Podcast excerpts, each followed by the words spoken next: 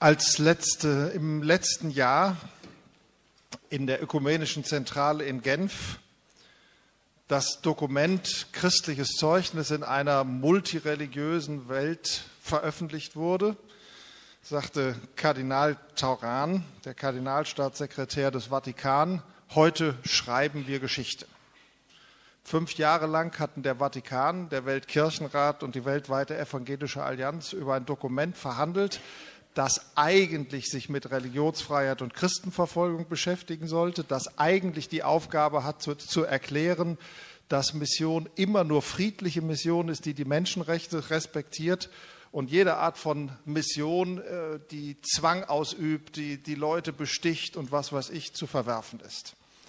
Und ich würde jetzt gerne die Geschichte rauf und runter erzählen, was so in den fünf Jahren alles passiert ist. Abenteuerlich, sowas hatte es vorher noch nie gegeben.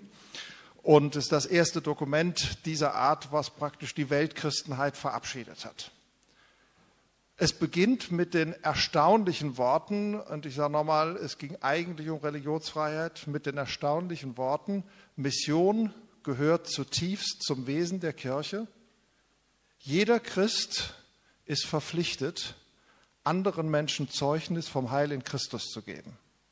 Man bedenke, Vatikan, Weltkirchenrat, weltweite evangelische Allianz, als hätte es nie eine Diskussion über Mission gegeben, sind das die ersten Worte, ein Dokument, was eigentlich ein politisches Dokument sein sollte, an andere gerichtet. Mission gehört zum tiefst zum Wesen der Kirche.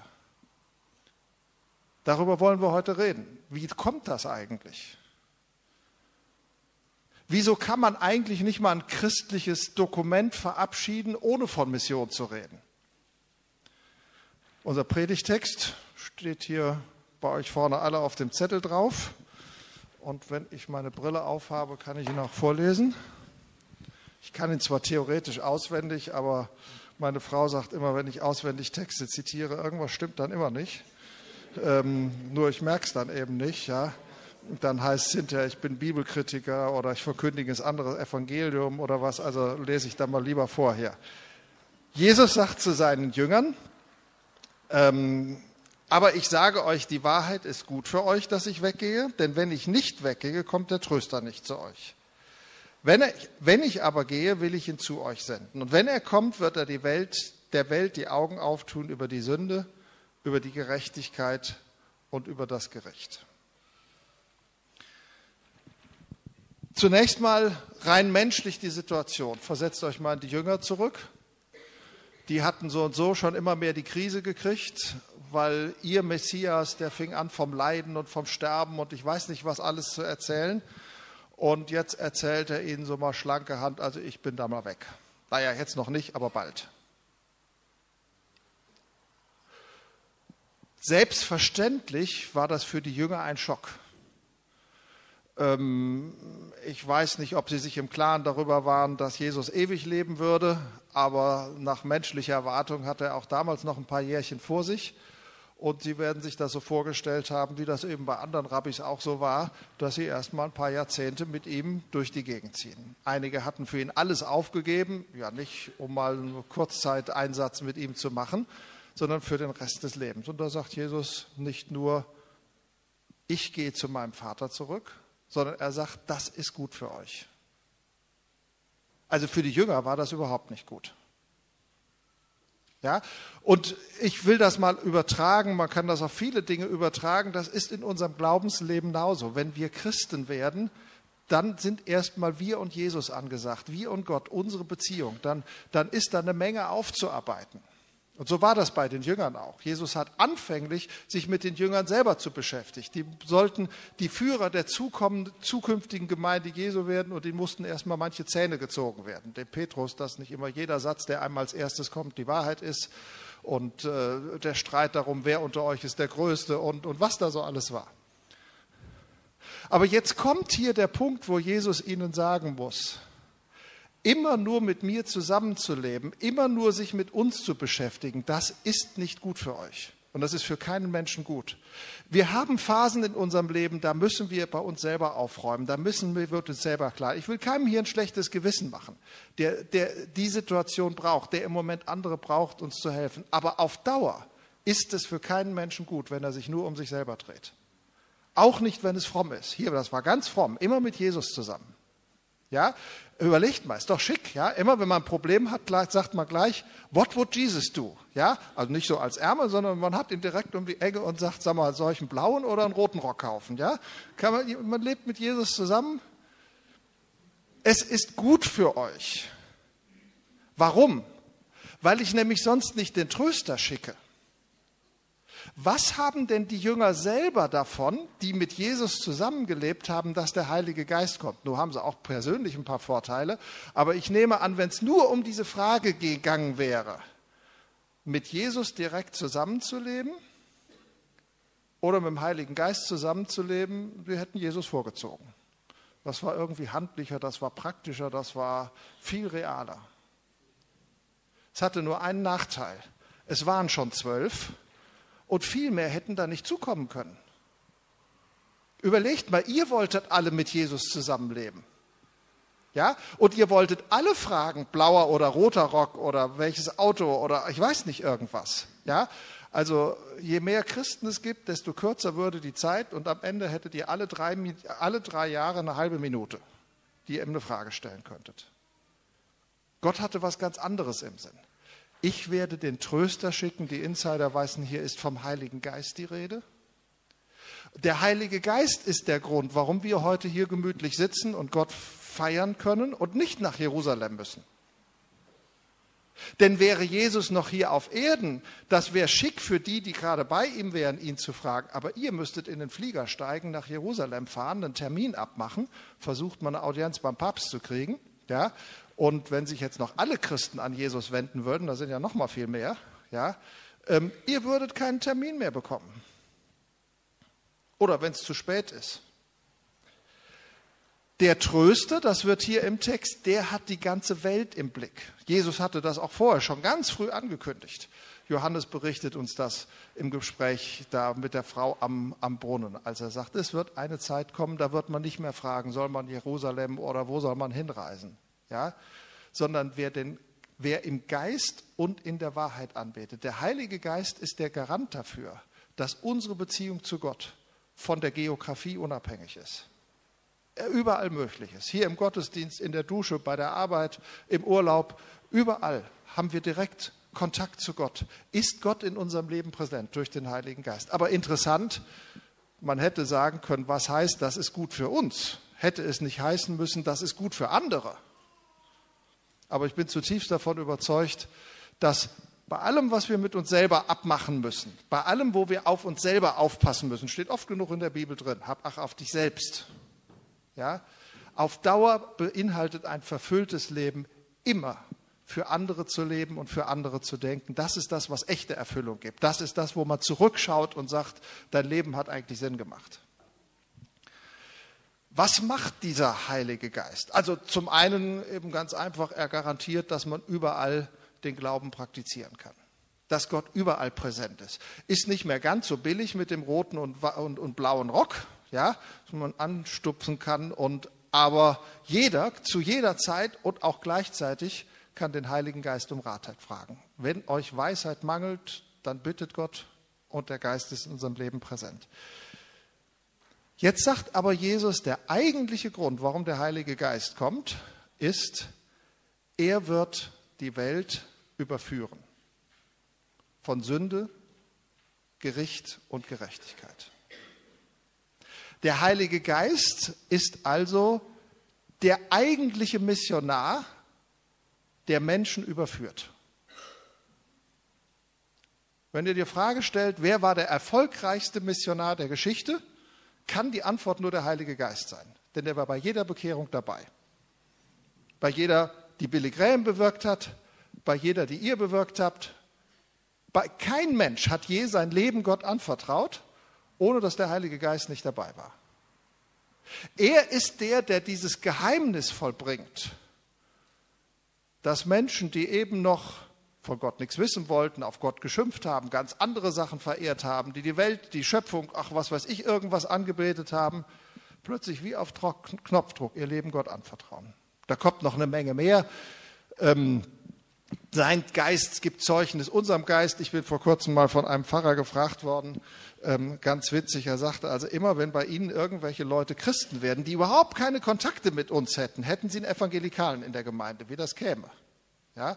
Ich sage, wollen Sie eine lange, ähm, wohlgesetzte Antwort oder wollen Sie eine fromme Antwort? Er sagt, ich will eine fromme Antwort. Ich sage, ich bin davon überzeugt, dass wenn ein Mensch Christ wird, der Heilige Geist ihm persönlich klar macht, dass Gott die Welt erschaffen hat, Gott dreieinig ist, dass die Bibel Gottes Wort ist, auf Knopfdruck glauben die Leute das plötzlich, selbst wenn es ihnen vorher keiner gesagt hat. Die absolute Masse der Menschen auf der Welt, die glauben, dass die Bibel Gottes Wort ist, glauben sie ihnen nicht, weil es ihnen jemand lange begründet und auseinandergesetzt hat sondern weil sie in dem Moment, wo sie Gott ihr Leben anvertraut haben, auch wussten, und da spricht er. Ja? Es ist nicht immer ganz so einfach. Wer länger die Bibel liest, der findet dann auch mal Texte. Äh, da muss, aber so, so in der Initialzündung ist das, ist das einfach erstmal präsent. Ohne dass ich lange Seminare geben muss über jedes einzelne Buch der Bibel, ob Jona nun so gewesen ist oder nicht gewesen ist. Und wir haben natürlich leider auch genügend Christen auf der Welt, die vollzeitlich damit beschäftigt sind, den Leuten das wieder auszureden. Ja? Ähm, aber ich habe gesagt, das, das ist etwas, was weltweit passiert. Und dann, ich, ich, das wäre ein Thema für sich, die Evangelikalen werden überhaupt für viele Bekehrungen verantwortlich gemacht, die sie gar nicht verschuldet haben. Ich wünschte, die wären, gingen alle auf uns zurück, ja, aber es kommen auch Menschen einfach so zum Glauben, nur weil die dann alle eine ähnliche Frömmigkeit hinterher haben, wird das uns dann in die Schuhe geschoben. Also ich meine, es gibt ja Schlimmeres, als uns in die Schuhe zu schieben, dass sich jemand bekehrt, aber im Iran beispielsweise habe ich gerade mit einem Journalisten diskutiert, ähm, der einen Artikel schrieb über also die Evangelikalen, die da so aggressive Missionen machen. Ich sage, jeder, der sich im Iran auskennt, weiß, die Masse der Muslime, die da Christen werden, hat kein Mensch eine Ahnung, wie die Christen geworden sind. Ja? Die, die, sind irgendwie plötzlich da und die hatten keinen Kontakt zu irgendeinem bösen amerikanischen Missionar, der ihnen Geld angeboten und sie lange angepredigt hat. Schließlich haben gesagt, also wenn du Ruhe gibst, dann wäre ich eben Christ. Ja? Vielleicht haben sie Radio gehört, vielleicht haben sie, aber wer sich mit den Geschichten beschäftigt, sagt, da sind, sind, sind wirklich viele. Ähm, die haben irgendeine Kleinigkeit aufgeschnappt, haben ihr Leben Gott anvertraut und schlagartig wussten sie eine ganze Menge, wo wir sagen würden, da muss man doch eigentlich erstmal eine Menge Seminare für besuchen, bevor man das weiß. Der Heilige Geist überführt Menschen. Ich könnte jetzt auf ein ganz anderes Thema kommen. Das ist nämlich eine sehr interessante Frage für alle, die den Heiligen Geist innig lieben. Wir wissen ja, das ganze ganze christliche Bewegungen in der Geschichte nach dem Heiligen Geist benannt worden sind oder wenigstens nach Pfingsten benannt worden ist. Und das ist ein kritischer Text für alle von uns, die den Heiligen Geist lieben und eine ganz zentrale Rolle äh, geben. Denn der Text bedeutet auch, wo der Heilige Geist wirkt, da werden Menschen nicht zu besseren Menschen oder zu Menschen, die alles besser wissen, sondern er ist erkennbar daran, dass er Menschen von Sünde, Gericht und Gerechtigkeit überführt. Ich habe so meine Zweifel, wenn eine Bewegung behauptet, sie hätte mehr Heilige Geist als alle und man hat Empfinden, das macht die Menschen sündloser und stolzer und, und na, irgendwie besser als andere. Eine echte, genuine Erweckungsbewegung des Heiligen Geistes beginnt immer damit, dass Menschen erstmal erkennen, erstmal sehen, wie sie wirklich sind und dass mit ihnen nichts anzufangen ist. Und dass, wenn etwas passiert im Reich Gottes, ist, es nicht ist, weil sie mehr beten oder, oder weniger schlafen oder, oder lauter singen oder was weiß ich, ja, sondern es trotz ihnen passiert. Das war die tiefste Überzeugung von Paulus, der bestimmt nichts gegen den Heiligen Geist hatte. Dass der Heilige Geist ihm klar gemacht hat, wenn es nach dem Paulus gegangen wäre und wenn es nach dem Petrus gegangen wäre und ich weiß nicht, wäre die Kirchengeschichte zu Ende gewesen, bevor sie angefangen hätte. Ich finde das immer so faszinierend im Missionsbefehl. Wir lesen immer so, mir ist gegeben alle Gewalt im Himmel und auf Erden. Im Satz davor steht, er trifft sich mit seinen Jüngern, etliche aber zweifelten. Das war die Truppe, die Jesus zur Verfügung hat. Und deswegen beginnt er nicht, euch ist gegeben alle Macht im Himmel und auf Erden. Ach du lieber Schreck. Ja? Sondern mir ist gegeben alle Gewalt im Himmel und auf Erden. Das ist der Garant der Mission. Deswegen geht hin. Und das Ende, ich bin bei euch alle Tage bis an der Weltende. Wenn Petrus uns versprochen hätte, alle Tage bei uns zu sein, da würde ich sagen, also wir haben schon genug vorlaute Menschen, da brauchen wir nicht noch den Petrus dazwischen. Er wird die Welt überführen. Das führt uns an einen ganz interessanten Punkt. Ich habe schon gesagt, der Heilige Geist ist der erfolgreichste Missionar. Wenn ich mal ganz plump äh, beschreibe, was Mission ist oder was ein Missionar ist, dann sähe das etwa wie folgt aus, solltet ihr nicht in der theologischen Hausarbeit schreiben, dann müsst ihr ein paar mehr Fußnoten machen. Ja? Es ist jemand, der im Auftrag Gottes Menschen, die es nicht hören wollen, Gericht und Gnade verkündigt. Ja? Von Gott gesandt. Grund ist, es gibt reales Gericht. Das natürlich ist in sich nicht Mission, das ist erstmal eine Feststellung, aber es ist eine notwendige Feststellung, um dann verkündigen zu sein, aber es gibt Gnade um da wieder rauszukommen. Wann ist das das erste Mal in der Geschichte passiert? Wer war der erste Missionar? Wer hat zum ersten Mal Gericht verkündigt den Menschen, Gnade verkündigt den Menschen und die wollten es offensichtlich nicht hören? Hm? Ach, viel früher. Viel früher. Adam und Eva. Nein, die waren es nicht, sondern Gott mit Adam und Eva. Ja? Der Mensch sündigt. Seine Reaktion ist, er verzieht sich. Es ist ihm klar, es ist irgendwas schiefgelaufen, er versteckt sich. Und wenn Gott jetzt gesagt hätte, ich habe hier eine Beratungsstelle, ich warte dann mal, bis die kommen und mich um Rat fragen, wäre die Sache zu Ende gewesen. Nur wen sollte Gott schicken? Ursprünglich hatte er mal vor, die Eva zu schicken, wenn der Adam Unsinn macht und umgekehrt. Da haben sie beide Blödsinn gemacht. Wen sollte er schicken? Er schickt sich kurzerhand selbst. Gott rennt dem Menschen nach, der lebendige, der ewige, der allmächtige, der große Gott, der wirklich Besseres zu tun hatte. Der muss das ganze Universum irgendwie in Gang halten, ja, dass da kein Rädchen irgendwie rausspringt und was weiß ich. Ähm, der kümmert sich um die Menschen. Er rennt ihnen nach. Adam, wo bist du? Mensch, wo bist du? Der Mensch vermittelt ihm sehr deutlich, lass mich bitte in Ruhe. Er muss leider das Gericht verkündigen. Aber er verkündigt auch zum ersten Mal die Gnade, dass ein Nachkomme der Frau, dass ein Menschensohn der Schlange den Kopf zertreten wird. Gott selbst ist der erste Missionar, weil er vom Wesen her Missionar ist. Gott schickt Gott. Das nennt man auf Lateinisch seit Kirchenväters Zeiten Missio Dei. Dei, Deus ist Gott, ja. Missio ist immer noch Mission. Und das ist ein Wortspiel, weil Sendung Gottes kann eben sowohl bedeuten, Gott hat jemanden geschickt, als auch Gott ist geschickt worden.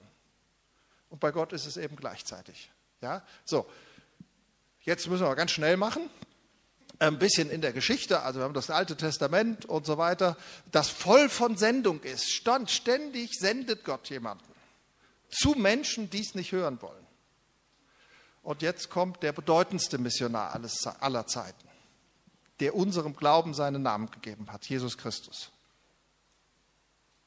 Er ist Gott, der von Gott gesendet wird.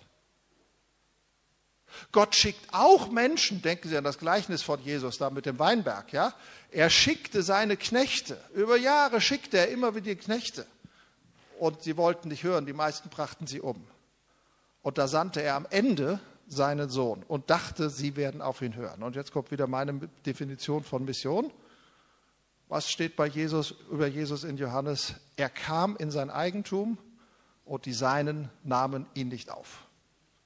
Er kam als der Missionar schlechthin. Es haben etliche auf ihn gehört, aber die große Masse war nicht daran interessiert, sie wollte das nicht haben. Das hat Jesus nicht daran gehindert, das Evangelium zu verkündigen. Und dann, das ist natürlich die Besonderheit bei ihm, was ihn sicher von uns unterscheidet, er kam nicht nur, um das Evangelium zu verkündigen, sondern um diesen Scheck, den Gott im Paradies gegeben hatte, einzulösen und selber das Evangelium zu werden, selber für unsere Sünden zu sterben, selber der Inhalt der Mission zu werden. Kaum war das passiert, hat Jesus nichts anderes mehr im Kopf, als wie das in alle Welt kommt. Ja, wenn ihr nach, nach der Kreuzigung, nach der Auferstehung ist das einzige Thema, was Jesus gut. Also es geht auch mal ums Essen, ja, und ums Braten und so. Aber ähm, ansonsten außer Essen ähm, ist also das Thema, wie kommt diese Botschaft jetzt in alle Welt? Wir haben die Missionsbefehle in allen möglichen Versionen. Bibelkritische Theologen sagen, das kann ja gar nicht sein, das widerspricht sich. Ja, also ich finde, das kann sehr wohl sein, wenn einer wochenlang immer über selbe spricht ähm, dann klingt das nicht immer gleich. Dann sind die Sätze unterschiedlich. Es ist, Jesus hatte ein Thema, Mission. Und das hat er immer wieder gesagt. Mal so rum, mal so rum, mal hat er gesagt, steht im Alten Testament, mal, äh, wenn man sich anguckt, er sagt es ja auch ganz unterschiedlichen Leuten. Also ich finde das äh, das Normalste von der Welt, dass er nicht einen Satz hatte, den er immer wiederholt hat und der steht jetzt in allen Evangelien.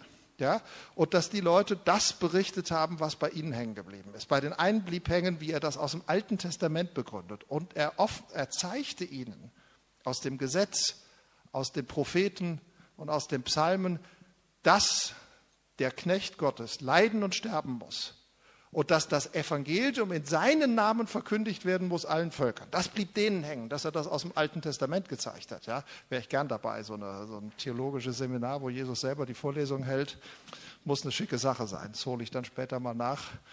Ich habe mir da schon so eine Menge Fragen notiert. Äh, wird sich Jesus wundern, wenn er zehn Minuten geredet hat? Dann komme ich mit äh, zehn Stunden Fragen hinterher, wenn ich sie dann noch habe, ja, äh, oder sie mich dann noch interessieren. Ähm, Jesus ist der Missionar schlechthin. Gott schickt Gott.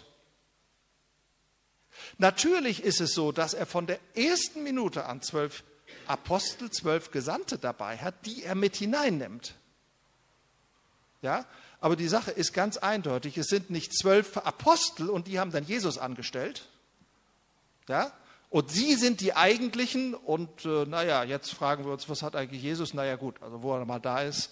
Es ist umgekehrt. Jesus ist der Missionar schlechthin und er nimmt die, die an ihn glauben, mit rein. Und setzt etwas im Gang. In Johannes 17 heißt es, äh, da bittet er dafür, bittet er für seine Jünger, sie haben das Wort empfangen, was ich ihnen gegeben habe. Und jetzt betet Jesus, praktisch im Abschied, kurz vor seiner Kreuzigung, im Gespräch mit seinem Vater, meldet er Vollzug, dass er gemacht hat, wozu er geschickt worden ist. Und das finde ich absolut faszinierend. Er betet für die, die durch ihr Wort zum Glauben kommen. Und da gehören wir dazu. Ja? Setzt diese ganze Kette im Gang, dass durch das, was die Jünger jetzt machen, eine endlose Geschichte von Menschen beginnt, ähm, die an das Evangelium von Jesus Christus glauben. Und wir sind jetzt hier an dem Punkt, wo der bedeutendste Missionar aller Zeiten, den erfolgreichsten Missionar aller Zeiten, ich hätte beinahe gesagt, von der Kette lässt. Also schickt, Missio, senden. Gott schickt Gott. Und es ist kein Wunder, dass den Jüngern gesagt wurde, ich gebe es mal ein bisschen mit meinen Worten lieber wieder, also, ihr lieben Jünger, ist ja richtig, dass ich viel von Mission geredet habe. Aber damit habe ich eigentlich nicht euch gemeint. Ihr könnt nur alles kaputt machen. Ja? Bis der Heilige Geist kommt, habt ihr Redeverbot. Ich sage es mal ein bisschen mit meinen Worten. Ja? Bleibt bitte im Keller oder wo auch immer. Ja? Denn es gibt nichts Schlimmeres als Mission ohne den Heiligen Geist. Im Lexikon findet ihr das unter anderen Stichworten wie Kreuzzüge, oder was weiß ich was, wird das da abgehandelt. Ja? Mission ohne den Heiligen Geist. Mission, wo Menschen der Meinung sind, sie müssten nachhelfen. Vom Wir ganz fromm, natürlich nichts mit Kreuzzügen, bis hin zum banalen Zwang, Leute zu zwingen, äh, Christen zu werden. Und ob das nun also andere sind, die wir erobern, ob das unsere eigenen Kinder sind, wo wir denken, ein bisschen mehr Traubenstraube und sie lieben Jesus vielleicht doch ein bisschen mehr, als sie es im Moment tun. Ja, ohne den Heiligen Geist ist Mission eine Katastrophe. Dann ist es nämlich ein gewaltiger Machtanspruch, ein gewaltiger Wahrheitsanspruch, hinter dem nur wir stehen. Jesus schickt den Heiligen Geist und sagt, er ist es. Wenn der Heilige Geist kommen wird, dann werdet ihr meine Zeugen sein. Also auch hier ist es die größte Selbstverständlichkeit, dass Gott uns als Menschen mit hineinnimmt. Aber bitte die Reihenfolge beachten. Erst Pfingsten, dann die Gemeinde. Und Pfingsten ist das, das Fanal dafür, dass der Heilige Geist jetzt nicht kommt und hält eine schwungvolle Predigt, die uns alle so motiviert, dass wir nun die Welt von hinten nach vorne aufrollen.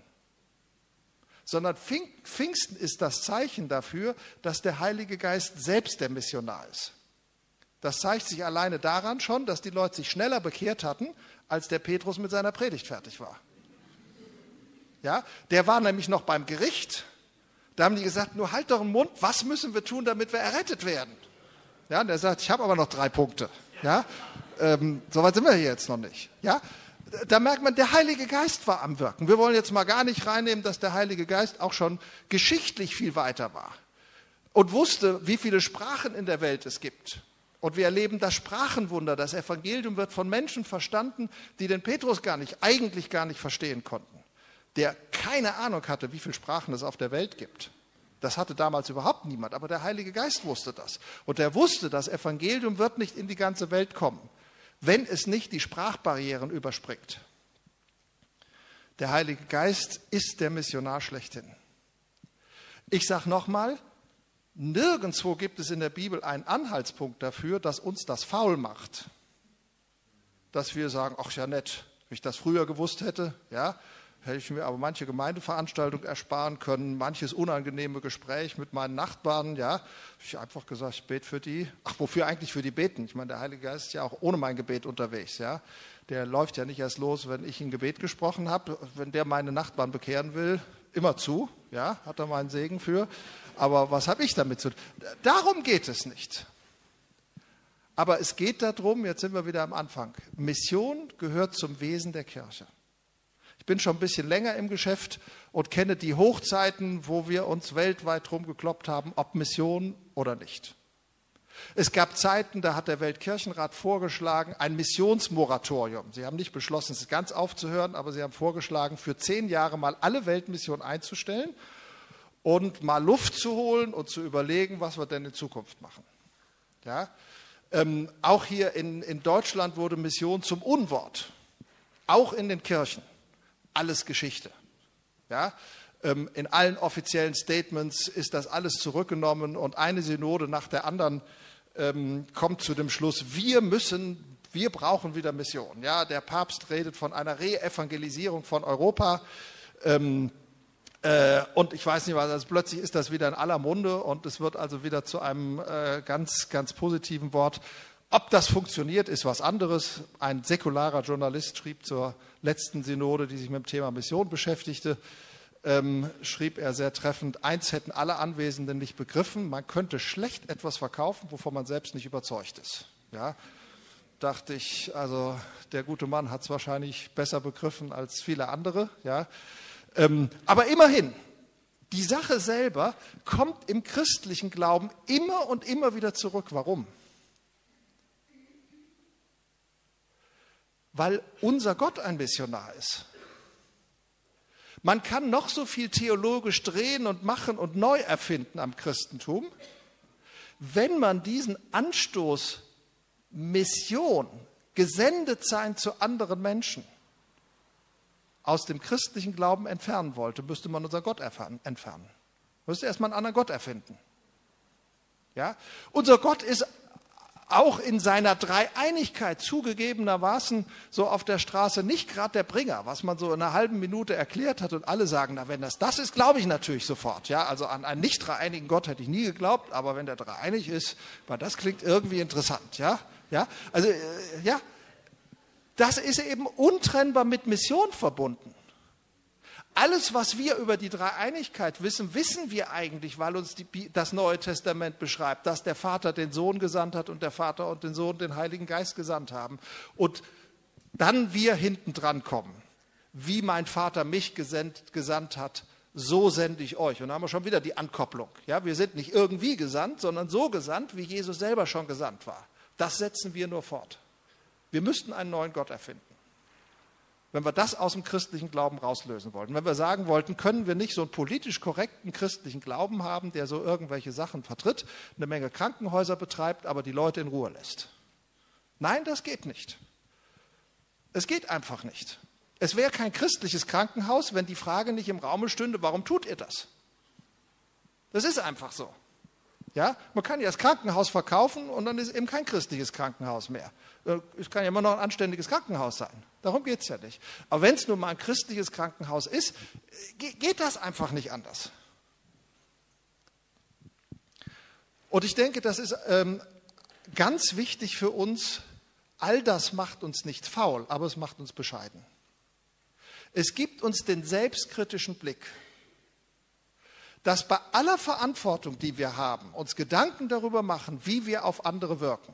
Denkt an 1. Korinther 9, ja, wo Paulus sagt, dass er das Evangelium den Juden wie ein Jude verkündigt hat, den Griechen wie ein Grieche, den Gesetzlosen wie ein Gesetzloser. Muss man überlegen, was er da sagt. Ja? Also für gutbürgerliche Leute war das ja eine Katastrophe. Ja? Man kann doch nicht wie ein Gesetzloser äh, äh, das machen. Ja klar, wenn man im Gefängnis arbeitet, stellt man sich auf diese Menschen ein und geht nicht, äh, geht nicht dahin, um äh, eine Vorlesung über das bürgerliche Gesetzbuch zu halten und denen mal zu erklären, was es heißt, brav zu sein. Und wenn sie zu Hause anständiger gewesen wären, wären sie hier nicht reingekommen und was man da alles ablassen könnte. Ja? Man lässt sich auf die Situation dieser Menschen ein. Und das Hauptinteresse ist nicht zu diskutieren, sind sie schuldig oder nicht. Das wird irgendwann dann auch mal aufgearbeitet, wenn sie ihr Leben mit Gott in Ordnung bringen. Aber im Moment sind ganz andere Sachen von Interesse. Und ähm, interessanterweise sagt Paulus das eben selbst über seine eigene Herkunft. Selbst den Juden wird er wie ein Jude. Er ist sich im Klaren darüber, dass, er, dass da genügend Punkte sind, wo Unterschiede sind, ja, wo er sich entfremdet hat und wo er sich ganz neu überlegen muss, wie erreichst du eigentlich die Leute, unter denen du mal gelebt hast. Alles richtig. Aber das Wissen macht uns nicht faul, aber es macht uns bescheiden, es macht uns selbstkritisch, uns klar darüber zu werden, wenn es nach uns gegangen wäre, wäre das Christentum schon längst am Ende. Wir können ja sagen, wir machen die Kreuzzüge nicht, kämen nie auf die Idee, aber wir können sie ja nicht aus der Geschichte entfernen. Wir können nicht entfernen, was im Namen des Christentums alles geschehen ist. Wir können den Umstand nicht leuchten, selbst in unseren eigenen Gemeinden, dass nach biblischem Zeugnis selber jeder Christ prinzipiell zu jeder schlimmen Tat fähig ist. Und wir nicht sagen können, die Sache ist für die Welt ja ganz einfach. Jeder, der zu Christ geworden ist, ist ein anständiger Mensch. Und auf dieser Welt gibt es zwei Sorten von Menschen, anständige und unanständige. Ja?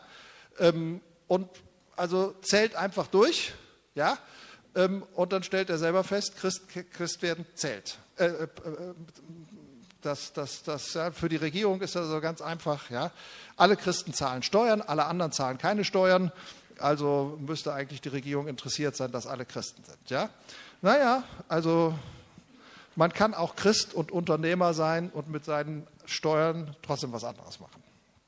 Ähm, ich habe gerade einen Fall miterlebt in einer Gemeinde, die ihren größten Spender ähm, aus der Gemeinde ausschließen musste, weil er ähm, über Jahre hinweg gegen alle Ermahnung und Beratung und was weiß ich das machte. Und das stand natürlich dann in der Zeitung und da seht ihr mal, wie die Christen sind und so. Und die Gemeinde musste sagen, das geht eben nicht. Ja? Ich wünsche keiner Gemeinde das, aber das ist nun mal die Realität und nichts in uns hindert das automatisch, nur weil wir fromm sind, dass wir das nicht könnten. Ja?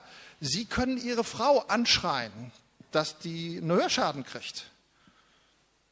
Das können Sie leider noch. Ich wünsche, Sie tun es nicht und wenn Sie es tun, suchen Sie bitte Hilfe und Beratung auf. Und ich hoffe, dass der Heilige Geist Ihnen in, in Ihrem Leben hilft, das zu überwinden. Aber wenn ich die Frage stellen muss, geht das? Ja, natürlich geht das.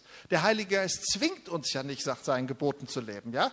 Ich hasse Frau Meier und immer wenn sie vorbeikommt, zwingt mich der Heilige Geist, sie zu erarmen, ihren Segensspruch zu sagen. Und hinterher frage ich mich, was hast du da denn gemacht? Ja? Also die Frau ist ja nicht auszustehen. Und, und, und ja, so wirkt der Heilige Geist nicht. Bei all dem Wissen, selbstkritisch zu sein, hat es für mich auch einen anderen Effekt. Es ist ein unheimlich tröstender, ein unheimlich ermutigender Effekt. Und den brauchen wir gerade in Deutschland manchmal. Ähm, nur regen mich die Kirchenauftrittszahlen nicht ganz so aus, ähm, weil die meisten Leute, die aus der Kirche austreten, auch vorher nicht in der Kirche gewesen sind oder zumindest nicht hingegangen sind. Und äh, das ist natürlich in Deutschland alles auch nur so furchtbar aufregend, weil die dann keine Kirchensteuern mehr zahlen. Das äh, macht die ganze, deswegen wird das überhaupt gezählt. Ja? Wenn das keinen finanziellen Aspekt hätte, würde wahrscheinlich gar keiner Buch führen darüber, ähm, wie viele kommen und wie viele gehen. Oder wenn die Leute alle nur Kollekten einwerfen würden, das heißt Spenden nur geben würden, wenn sie im Gebäude wären, ja, sähe die Welt auch ganz anders aus. Aber trotzdem haben wir natürlich oft so das Empfinden, ähm, also ich sage mal etwas überspitzt und etwas karikiert, Deutschland ist das einzige Land der Erde, wo selbst die Fixbewegung nicht wächst. Ja, äh, könnte, könnte ich zahlenmäßig auch belegen. Also irgendwie es gibt natürlich Länder, Bulgarien, ich weiß nicht was, wenn ihr weiter nach Osten geht, etliche Länder, die eine so kleine Zahl an überzeugten Christen haben. Die können wieder nicht verstehen, was habt ihr denn eigentlich? Ihr habt große Gemeinden, ihr habt Geld wie Heu, ja. Ähm, ihr haltet die Zahlen, immerhin ist die Zahl der Frommen nicht niedriger als 1949, ja. Was in einem Land mit einem derartigen Wohlstand ja auch schon, schon was Ungewöhnliches ist. Leute hätten ja normalerweise gesagt, die DDR müsste heute ganz fromm sein. Die hat nämlich jahrzehntelang Christenverfolgung, na, nicht ganz so schlimmer, aber ich meine immerhin, ja, genug Druck, um so richtig fromm zu sein. Und die Bundesrepublik, die hätte entleert werden müssen vom christlichen Glauben, weil der Wohlstand macht sowas kaputt. Naja, Geschichte läuft halt meistens anders, als man sie vorausberechnet. Ähm, es tröstet uns aber zu wissen, die eigentliche Missionsgeschichte schreibt der Heilige Geist. Wir verstehen das nicht immer. Wir wissen nicht, in welcher Reihenfolge er welche Situationen und Länder hat. Wir verstehen nicht, warum in einem Gebiet eine Erweckung ausbricht und im anderen nicht. Aber wenn man sich die ganze Geschichte anschaut, kann man nur sagen, wie Jesus es angekündigt hat. Der christliche Glaube ist im Vormarsch. Und ich benutze Vormarsch jetzt natürlich nicht militärisch, weil ich ja gerade vom Heiligen Geist spreche, wo man das oft gar nicht bemerkt.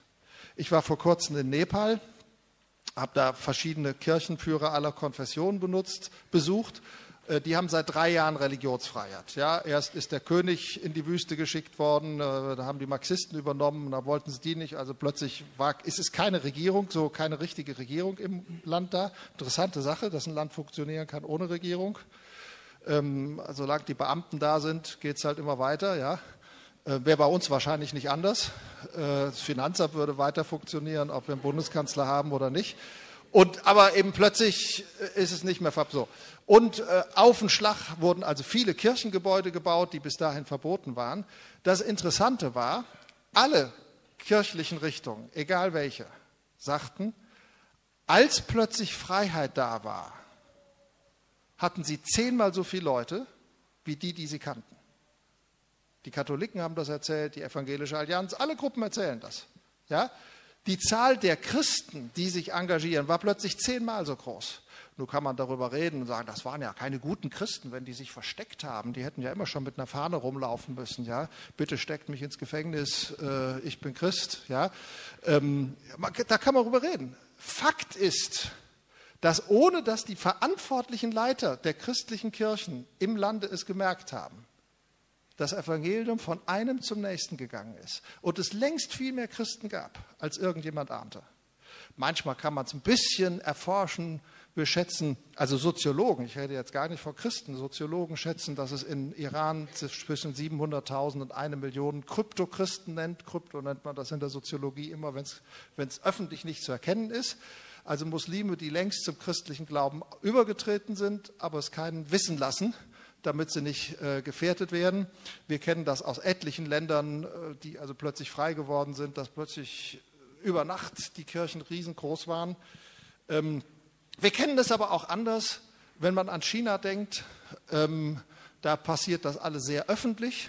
Wer hätte gedacht, dass in einem Land, wo die Zahl der Christen fast völlig auf Null gebracht worden ist, in den 60er Jahren sind fast alle Christen umgebracht worden eine derartige Erweckung ausbrechen würde.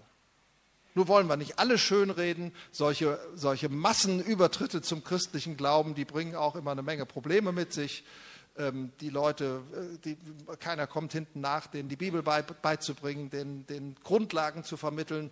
Und das führt dann oft dazu Anfälligkeit für, Sek für Sekten oder für irgendwelche äh, charismatischen, also äh, kräftig auftretenden Leiter, die schreien, hier geht's lang oder hier geht's lang und die Leute hinten, rennen hinterher und merken erst nach zehn Jahren, was eigentlich los ist.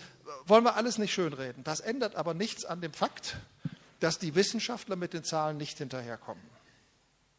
Ich bin immer sehr, sehr vorsichtig gewesen, mit China zu große Zahlen zu benennen und wir haben uns immer geirrt.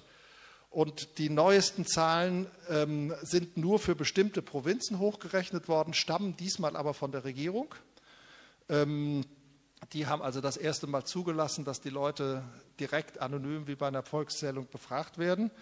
Und wenn man das entsprechend hochrechnet, dann ist die amtliche Zahl der Christen in, in China irgendwo zwischen 75 und 80 Millionen. Wahrscheinlich liegt sie noch höher, weil es eben auch Leute gibt, die trotzdem nicht gesagt haben, dass sie Christen sind. Ja, das bedeutet, dass China heute das Land mit den meisten Evangelikalen der Erde ist. Nicht mehr Amerika, sondern China. Ja, und ich empfehle euch allen dringend, Chinesisch zu lernen. Ja, Im Moment ist es so, dass wir also, man muss Englisch oder wenigstens aus Amerika übersetzte Bücher lesen können. Ja, sonst verliert man irgendwie den Anschluss. Wenn China mal die Grenze aufmacht, ist das vorbei. Wer die Chinesisch ein bisschen kennt, der weiß, 80 Millionen Christen werden nicht gemütlich in der Ecke sitzen bleiben. Die werden die Welt überschwemmen. Ja, und es werden plötzlich nicht mehr die Koreaner und die Amerikaner sein, die in die Mission führend sind. Aber wer hätte das für möglich gehalten? Und bis heute weiß keiner richtig, wie das eigentlich passiert. Ich habe mir das selber angeschaut.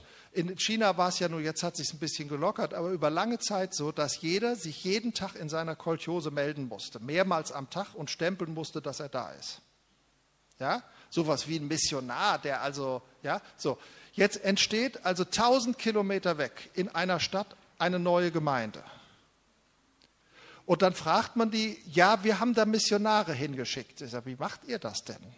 Wie kann einer 1000 Kilometer weg eine Gemeinde gründen und in der Kolchose immer rechtzeitig abstempeln?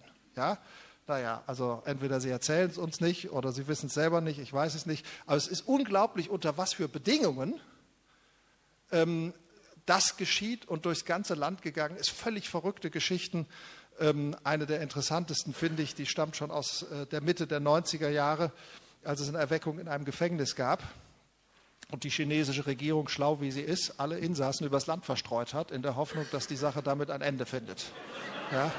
Also das, äh, ja, äh, ein bisschen mehr Studium, wie die Evangelikalen so sind, hätte ihnen, äh, ja, also das fand ich, fand ich großartig, ja. Äh, und ähm, ja, aber ich meine, all das zeigt, da sind Dinge im Gange, wo auch immer wieder Menschen mit einer Rolle spielen. Ich will ja auch nicht ausschließen im Iran die Menschen, die zum Glauben kommen, dass die Radio gehört haben, dass sie die Bibel bekommen haben. Aber das ist ein, ein gewisser Teil. Ich bin auch zutiefst davon überzeugt, dass Gott Menschen nicht direkt bekehrt. Wir haben gerade eine ganz große Studie gemacht ähm, zur Frage, wie Muslime weltweit zum Glauben kommen. Und Sie wissen ja, das geht, macht immer die Runde und es stimmt ja auch, dass die weitaus meisten irgendeinen Traum gehabt haben. Ja, das Interessante ist, die haben aber im Regelfall keinen, Trau, keinen Traum, wo die vier geistlichen Gesetze vorkommen und, oder die, die Gideon-Bibel hinten mit zum Unterschreiben, sodass die jetzt wissen, wie man sich bekehrt sondern es ist eigentlich immer wie beim Cornelius. Ja? Wenn wir das gemacht hätten beim Cornelius, wir hätten dem Cornelius ja im ersten Traum gleich erklärt, erklärt wie er sich bekehrt. Wir hätten gesagt, der Petrus ist gerade anderweitig beschäftigt. Ja? Der wollte ja sowieso nicht. Ja? Was macht Gott? Er offenbart sich dem Cornelius und sagt ihm, du wirst das Evangelium hören. Warte bitte darauf. Und jetzt muss er also dem Petrus auch noch einen Traum schicken, weil den muss er erstmal dazu kriegen, dass der überhaupt dahin geht. So wichtig war Gott, dass am Ende der Cornelius das von einem anderen Menschen gehört hat. Ja, und das äh, hat, zeigt, zeigt diese Untersuchung weltweit. Ähm, die Träume sind praktisch immer, wo sie die Botschaft hören können. Ich habe gerade in, in ein, ein, Beispiel in Wetzlar gehabt, was ein bisschen witzig war. Ähm, da waren also türkische Mädchen, die haben den Wetzlarer Dom gesehen und den Auftrag bekommen, sich da eine Bibel zu holen. Das war deswegen ein bisschen witzig, weil der etwas liberale Pfarrer da völlig überrascht war und äh, rief bei uns an und wollte sich beraten lassen, ob man Muslimen einfach so eine Bibel geben könnte. Ja? Und ähm, meine Frau, schlau wie sie ist, hat ihm gesagt, ach wissen Sie, es kann ja jeder für sich selbst entscheiden. Wenn die beschlossen haben, sie wollen sie Bibel, wer sind wir, dass wir dann sagen, nee, die kriegen sie nicht. Dann sollen die sich doch selber ein Bild machen. Okay, war Und dann haben wir jemanden angerufen und der hat die Bibeln gleich vorbeigebracht, weil wir uns dachten, bis der rausfindet, wo es Bibeln gibt. Also er hat ja. Er hat uns, er hat uns sogar direkt gefragt, er hat uns direkt gefragt, ähm, ob es denn Bibeln, im, ob es denn türkische Bibeln im Bereich der Landeskirche gäbe. Ja, was auch ein Witz ist, weil natürlich die Deutsche Bibelsgesellschaft gehört der evangelischen Kirche oder den evangelischen Kirchen. Ja, also die freikirchlichen Bibeln, das ist so, was wir hier, Elberfelder, was wir so in unseren Verlagen, aber die ganz großen Auflagen von den Bibelgesellschaften sind ja die großen Kirchen. Ja, war auch ganz beruhigt. Ähm, das, äh, ja gut, aber das ist also ein schönes, schönes Beispiel dafür. Ja, Gott hat die angestoßen, aber er hat ihnen gesagt, wo sie sich eine Bibel holen sollen. Ja, und das sind dieselben Geschichten, die wir eben auch im Neuen Testament haben, mit dem Finanzminister aus Äthiopien für die Älteren, äh, der, der, wie heißt er da, der Kämmerer aus dem Morgenland, ja, heißt er in der alten Lutherbibel, ja, auch ganz typisch. Ja, Gott nutzt ein Wunder, nicht um dem direkt zu sagen, wie er zum Glauben kommt, sondern um dem Evangelisten zu ihm auf den Wagen zu bringen. Und dann hat der ihm das Evangelium erklärt. Ich bin zutiefst überzeugt, dass Gott uns mit drin haben will